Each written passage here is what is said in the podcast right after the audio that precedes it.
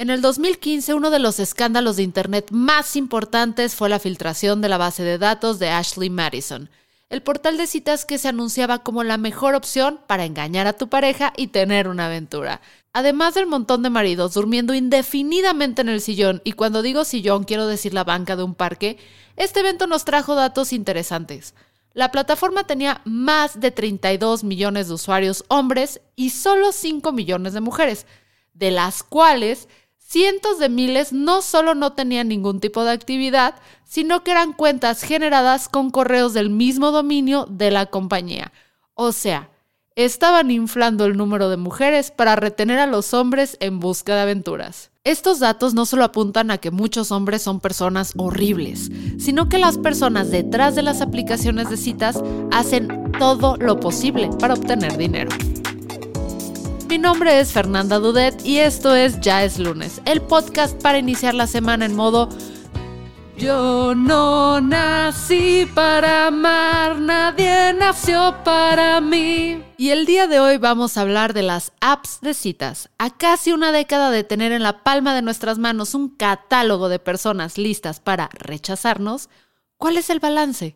¿Realmente funcionan? ¿Qué tanto han cambiado nuestra forma de relacionarnos? ¿Y ¿Cuál es el futuro del mercado del amor? A pesar de que el servicio de conocer gente por Internet es tan viejo como el Internet mismo, porque no hay ser humano en el planeta que pueda decir que nunca usó el Latin Chat para ligar, el boom de las apps de ligue como las conocemos tiene dos fechas importantes.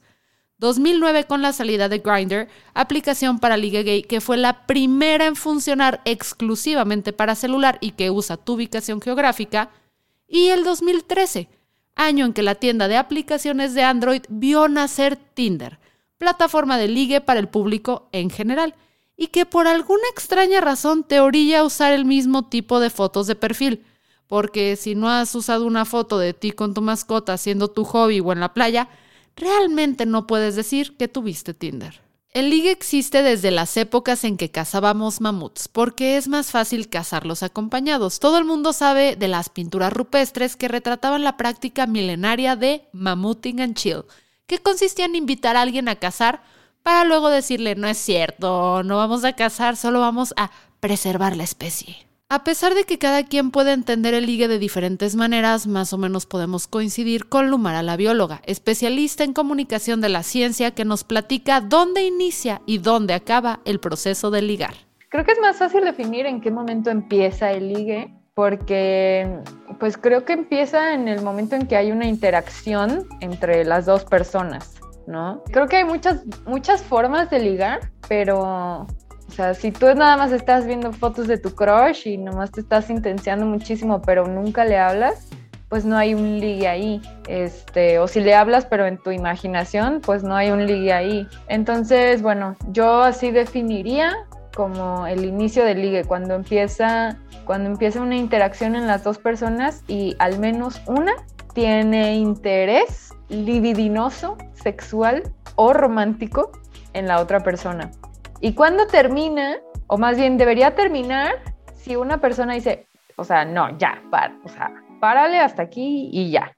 Ahí debería terminar. Las apps y el Internet de las cosas han cambiado cómo los humanos se encuentran y cortejan a sus parejas, aunque en gran medida todo el mundo busca lo mismo. Alguien con quien compartir ya sea el chismecito después de visitar a la familia o bien largas, apasionadas, sudorosas y candentes sesiones de World of Warcraft, guiño guiño. De acuerdo con encuestas del portal Statista, en el 2021 el 39.6 de mexicanas y mexicanos que usaron apps de citas lo hicieron con el fin de encontrar una relación formal. Mientras tanto, el 27.8 de los usuarios indicaron que estaban buscando tener encuentros casuales clasificación C. El mismo portal reportó también un incremento de usuarios y de ganancias en estas aplicaciones. Tan solo en México durante el 2021 las ganancias llegaron a los 42 millones de dólares. Todo gracias a la banda que durante la pandemia se bajó alguna aplicación nada más por curiosidad. Y ajá, a estas alturas ya todos conocemos a alguien que lo hizo. Es más, yo voy a ir a una boda este año de alguien que tenía curiosidad. Lo que sí es un hecho es que las mismas aplicaciones han expandido sus horizontes y ahora puedes simplemente conocer gente para cotorrear. Plataformas como Bumble no solo te permiten conocer personas para practicar el mambo horizontal, sino que ahora tienes la posibilidad de buscar y encontrar amigos e incluso socios de trabajo para poner juntos un negocio de clases de mambo. Creo que les tengo, a las apps les tengo mucha fe para generar relaciones en todos los niveles. Por ejemplo, he tenido ocasiones donde han salido gente que conozco, nos hacemos como, hacemos como muchísimo clic, pero a lo mejor no es eh, un clic romántico ni sexual, solamente hacemos como mucho clic y terminamos emprendiendo un mini negocio juntos, ¿no? Este, eh, y del lado como más romántico y así creo que, creo que es, es, es muy confiable saber que hay esta, a miles, a miles de opciones allá afuera. Y entonces eh, la probabilidad de que encuentres a alguien que, que satisface cierta necesidad que tú tienes en este momento es alta. sobre todo siendo morra, sobre todo siendo morra. Siento que, que, luego si eres, si, eres, si eres morro y estás buscando, no sé, una relación heterosexual con alguien, ¿no? Es, es mucho más difícil porque creo que tenemos muchas más opciones como morras todavía. Ella es Mayalba, CEO de Carmina Care, quien no es ajena a este ambiente de conocer gente a través de un teclado, incluso en contextos donde normalmente no se liga. Mi primera app, que según yo no era una app, pero para mí la primera red de ligue para mí fue Napster. Y Napster no tenía absolutamente nada que ver con app de ligue, pero era lo más cercano a, eso en ese momento. Eh, mi primer novio de la vida lo tuve a través de Napster y fue este, yo estando en Guanajuato, ¿no? Y él estando en Londres. Eh, literalmente pasaron dos semanas y el, chavo ya se había trepado un avión para irme a ver. Eh, y yo tenía 15 años o algo así. Todavía no tenía ni 15 años. Es, es mentira, todavía no tenía ni 15 años. No sé cuántos años tenía, pero era... no, todavía no cumplía mis 15. Y de repente entonces tenía una relación como internacional por culpa de Napster. Eh, hicimos como match perfecto y como que desde el inicio de mi mundo y de mi vida romántica eh, me han perseguido las relaciones de larga distancia y a la hora que traslado esto a las apps de ligue, en general uso apps que te permiten eh, seleccionar como, tener como cierta curaduría en quiénes son las personas con las que estás hablando, porque estoy segura que muchas de las personas que están escuchando esto no, saben que no tienes tiempo en la vida de repente para estar ligando y para tener dates que tal vez no, que en realidad no te emocionen. Vivimos en la época del mercado del amor, porque las apps de ligue están logrando que el proceso de conseguir pareja estable se compare al de hacer una transacción económica y abrir un negocio. La gente ya se está preguntando, ¿Cuánto tiempo le voy a invertir a esto? ¿Qué pierdo y qué gano? ¿Esta relación me beneficia ante el SAT? Y un larguísimo etcétera. Antes conocíamos gente porque íbamos en la misma escuela, o trabajábamos en el mismo lugar, o cruzamos miradas intensamente mientras estábamos encerrados en los separos del Ministerio Público. Sin embargo, de acuerdo con las investigaciones que se han hecho alrededor de este tema, las apps de citas nos ofrecen conocer gente que es compatible con nosotros y que bajo otras circunstancias nunca hubiéramos conocido. Esto cambia la forma en que evaluamos qué tan dispuestos estamos para establecer el primer contacto con una persona. La lista de aplicaciones ahora incluye cosas como Happen, que te muestra quiénes están cerca o quiénes suelen ir al lugar donde estás, algo así como jugar Pokémon Go, pero con personas. Senior People Meet para personas que les tocó ver a Chabelo en blanco y negro, Farmers Only, por si estás dispuesto a que pasen por ti en un tractor, o Raya, que es el VIP de las apps de citas y que se creó fama por tener lista de espera. Se supone que esta aplicación es donde ligan los ricos y famosos. En otras palabras, hay una aplicación para cada necesidad de liga específica que podrás satisfacer desde la comodidad de tu casa. Es, una súper ventaja, eh, sobre todo a mí, de repente a mí me toca que este, tengo temporadas que digo, no voy a datear, no voy a salir con nadie, ¿no? Y entonces como que no se acaban mis opciones nunca, porque existe todavía, o sea, existe como todo un mundo de gente disponible, no disponible, ¿no? Y, y, si, y si solamente ligara con gente que conozco o gente que conoce mi círculo inmediato, tendría temporadas donde no hay nadie con quien ligar, porque todo mundo está en una relación o no sé, nadie, a nadie se le ocurre una opción, o sea, es un, un, pool muy limitado de opciones en, en, ese, en esa modalidad. Y en cambio, con, con el mundo de las apps, puedo seleccionar, por ejemplo, en alguna de las apps que puedes seleccionar eh, gente de otros países, ¿no? Entonces, si tu pool de, de opciones es el de tu ciudad nada más, sea, a lo mejor es muy, muy pequeño o ya le diste like o no a todas las opciones posibles, ¿no? Y te mueves, no sé, a, a otro país o a otra ciudad o a otro estado o bueno, no sé, lo que sea, y de repente tienes un pool gigantesco de personas disponibles independientemente de el momento en el que quieras empezar a ligar. Y te debes estar preguntando, Oye, Fer, ¿esto no nos vuelve más quisquillosos y superficiales? En entrevista para The Atlantic, Matt Lundquist, terapeuta de parejas en Manhattan, afirma que el cambio más sustancial está en cómo inician las citas, si es que inician en primer lugar. Me gusta mucho la idea de, ligar a través de una app porque se quita mucho al, intermediario, la tercera persona. Porque cuando, no cuando tienes a alguien en común, yo siento cierta eh, responsabilidad hacia el tercero, ¿no? De quedar bien o de que no crean que soy grosera o de lo que sea, ¿no? Entonces ya hay un proceso como de, de curación, como de curación, ¿no? De, que, de qué tipo de persona alguien cree o alguien pensó que, que, haces un buen match con esa persona, o Y o Z, o si tienen algo en común y, no es, y es, a lo mejor este, un coworker o algo así. Eh, creo que, creo que ahí hay ciertas obligaciones que, que, que, no son tan fáciles de librar una vez que no haces match, ¿no? que no haces clic con la otra persona. Y, híjole, con las apps de citas, con las apps de ligue, la verdad es que, o sea, hay cero responsabilidad, ¿no?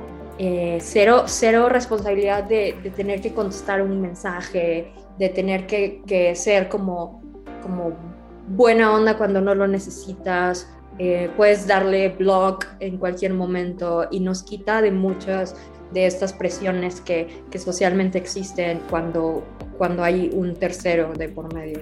Fíjate que me ha pasado que cuando hay un tercero de por medio hay cierta presión porque es como, eh, oye, quiero que conozcas a fulanito de tal, ¿no? este, porque es socio de mi esposo y, entonces eh, sentimos que es perfecto para ti, etcétera, etcétera. Va a venir, este, no sé, va a venir a México eh, la próxima semana, entonces eh, estaría padrísimo que tuvieran unas citas ciegas, ¿no?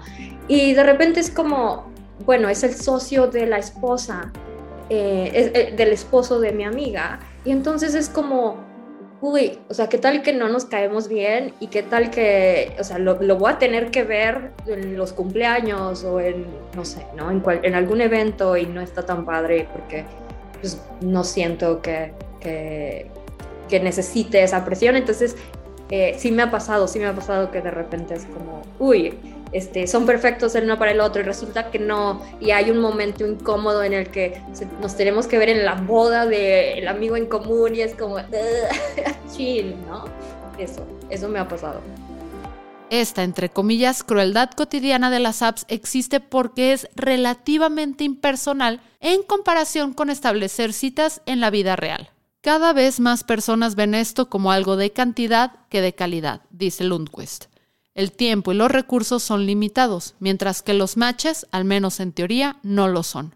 Puedes estar en una cita y mientras él te está hablando de cómo hace figuritas con latas de aluminio para ganarse la vida, te llegan tres notificaciones de otros matches que tuviste. Dice Lundquist que hay una voluntad de avanzar más rápido, pero no necesariamente un aumento proporcional en la habilidad de amabilidad. O sea, convivir con más personas no te quita el ojete. Sin embargo, también existe un componente biológico en todo esto. Yo lo que sí tengo muy claro es que el ligue no es solamente visual, el ligue es mucho de, de una interacción. Muchas veces pasa que ligas con una persona con quien, entre comillas, no es tu tipo. ¿Pero por qué? Porque hay una interacción y hay una labor de convencimiento y quizá el vato o la morra es así como, güey, esta persona, o sea, no. Pero algo pasó en la, en la circunstancia, algo pasó en el, en el momento que pues se dieron las cosas, ¿no? Y, algo hizo clic contigo y dijiste, ah, o sea, esto, esto como que me gusta. Y también hay una cosa bien interesante. Creo que se nos olvida un poco pues toda nuestra naturaleza. Las personas producimos hormonas sexuales y las estamos liberando constantemente. Es decir, químicamente nos estamos ligando también. Eso de que hay química es hasta cierto punto cierto. Los mamíferos percibimos las hormonas sexuales a través de un órgano que se llama el órgano vomeronasal, que está entrando por nuestra nariz. La nariz está muy está conectada de una forma muy cercana a nuestro cerebro. Entre la nariz, los tejidos que perciben los olores y el cerebro, pues hay una barrera muy pequeña.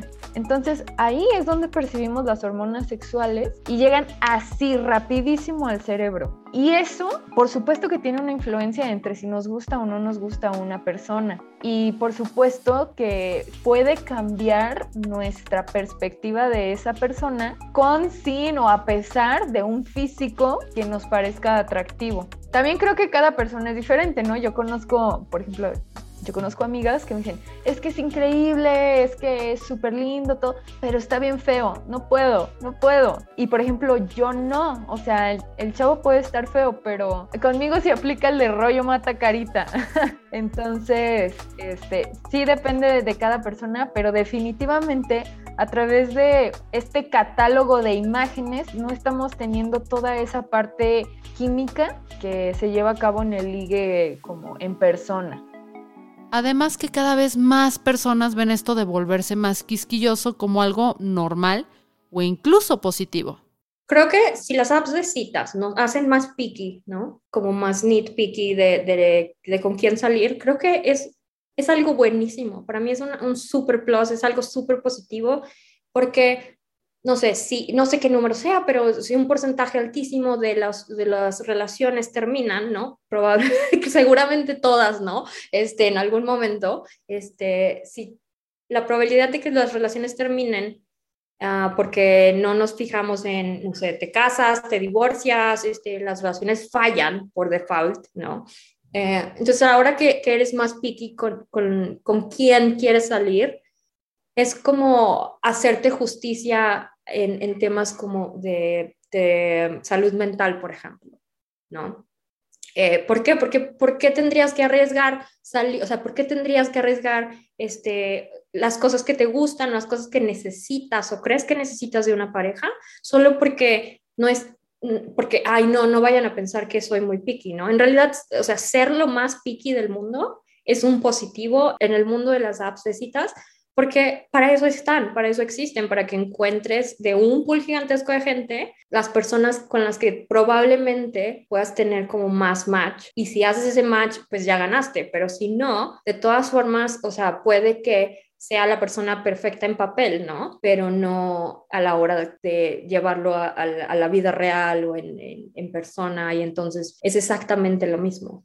Entonces, las apps están cambiando la forma en que nos relacionamos y significan el final de la familia tradicional tal y como la conocemos. Nosotras las personas seguimos siendo las mismas personas, eh, o sea, somos la misma especie que lo éramos antes de que existieran las aplicaciones y antes de que existiera Internet y antes de que existiera el lenguaje escrito y antes de que habláramos, ¿no? O sea, Homo sapiens es Homo sapiens, este, pues desde que se originó la especie. Para empezar, es eso, ¿no? Ahora, ¿cómo es que es diferente? Pues yo como bióloga no lo veo diferente, la neta, la neta es que no. La neta yo veo una exposición de cualidades tanto físicas como personales eh, de tu pues sí, personalidad, de tus intereses, tu nivel de inteligencia y ya sea, o sea, yo lo veo tal cual, como bióloga yo lo veo igual, que si es a través de Bumble, que si es a través de unas vueltas en el kiosco de la plaza del pueblo, que si es este O sea, en ese sentido yo lo veo igual. Creo que lo único que ha cambiado es como el medio de comunicación en el que, en el que se llevan a cabo. Eso sí creo que es diferente, pero de que hay una exposición tanto de machos como hembras, y bueno, ya eh, incluso en relaciones homosexuales o donde no hay géneros binarios, pues hay una exposición de quién eres y, tiene que haberlo y tiene que haber una labor de convencimiento de que si eres un buen partido para lo que sea, ¿no? O sea, lo que sea que quieras. Las apps de citas nos han dado luz sobre la forma en que se relacionan los humanos. Ya no dependemos de otros ambientes sociales como la escuela o el trabajo para conocer personas. Por eso ahora gozamos de cierta independencia a la hora de establecer nuestros intereses románticos. Encontrar pareja gracias a un perfil de Internet nos puede dar una impresión de las personas, sin embargo, a la hora de la verdad, hacemos lo mismo que hacían nuestros papás.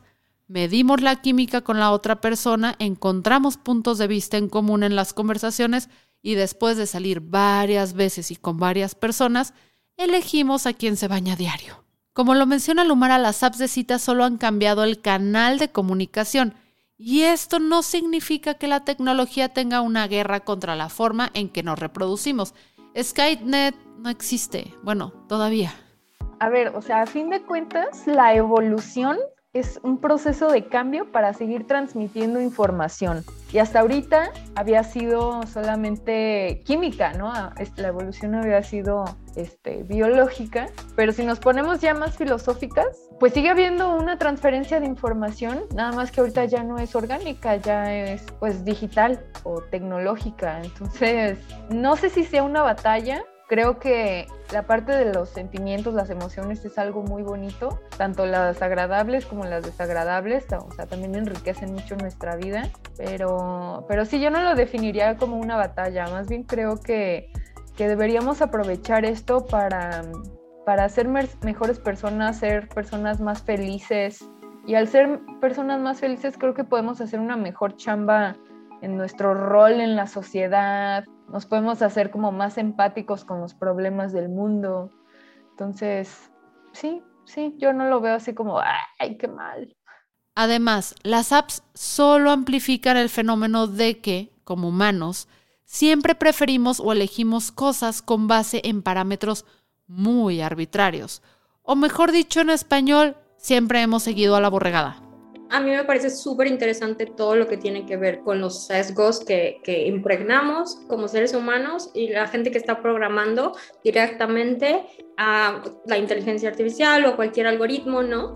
Eh, realmente creo que hasta cierto punto sigue siendo un juego. Para mí yo lo, yo lo siento como tengo que entender que es una app de ligue, ¿no? Así como si voy a un antro o a un bar al que solo dejan entrar a gente VIP, ¿no? O a gente guapa o lo que quieras, es estamos replicando ese tipo de, segregación, eh, pero en lo digital, ¿no? Entonces, eh, sí, o sea, sí es muy cierto que de repente este, e, e, existe en cosas como en TikTok también, ¿no? Existe como incluso este tema de, de, que no te dan tantos views porque no creen que eres atractivo o atractiva, ¿no? Suficiente como para que la app sea atractiva para otras personas, ¿no? Y de repente este, este tipo de cosas tienen que ver creo que más con quiénes, está, quiénes son las personas que están detrás, pero realmente creo que históricamente tenemos como un consenso de qué, personas nos parecen atractivas, incluso como, como ya de prehistoria, ¿no? Entonces como que estos sesgos que ya viven en nuestra mente, de repente nos gusta más este, si es un hombre eh, que sea con esta mandíbula súper marcada, ¿no?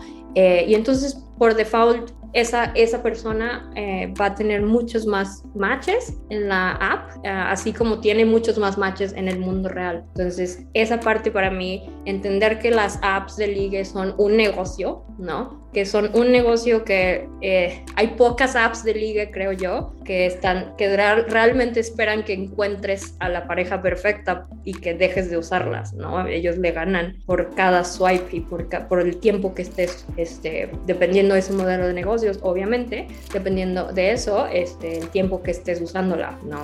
Entonces, eh, es como cualquier otro negocio.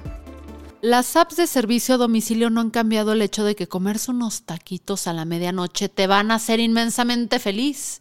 Lo mismo pasa con las apps de citas. En esencia, la tecnología lo único que está haciendo es cambiarnos la forma en que se nos dan las cosas, pero al final vamos a reaccionar como los changos ávidos de amor que fuimos, somos y seremos. Eso sí, Gracias a las apps de citas vamos a tener anécdotas para contar que de otra manera jamás hubieran ocurrido. Pues una vez estaba así cotorreando con un chavo por Badu y, o sea, el chavo se ponía medio intenso, ¿no? Este, que tenía solicitudes ya, ya un poquito más intensas de lo que yo estaba acostumbrada a. Y entonces, en una de esas me dice, ¿te puedo mandar una foto? Este, se ven mis, se ven mis pompis, no importa. Y luego me pone, son dos. Y yo le dije, ¿dos fotos o dos pompis? Porque pues esa persona soy, ¿no?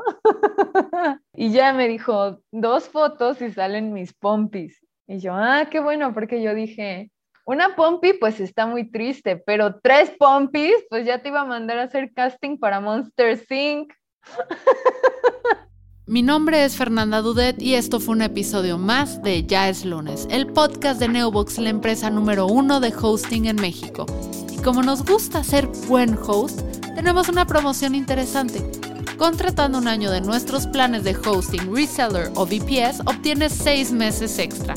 Vigencia al 7 de febrero. Y aparte, atentos, porque habrá promociones del Día del Amor y la Amistad.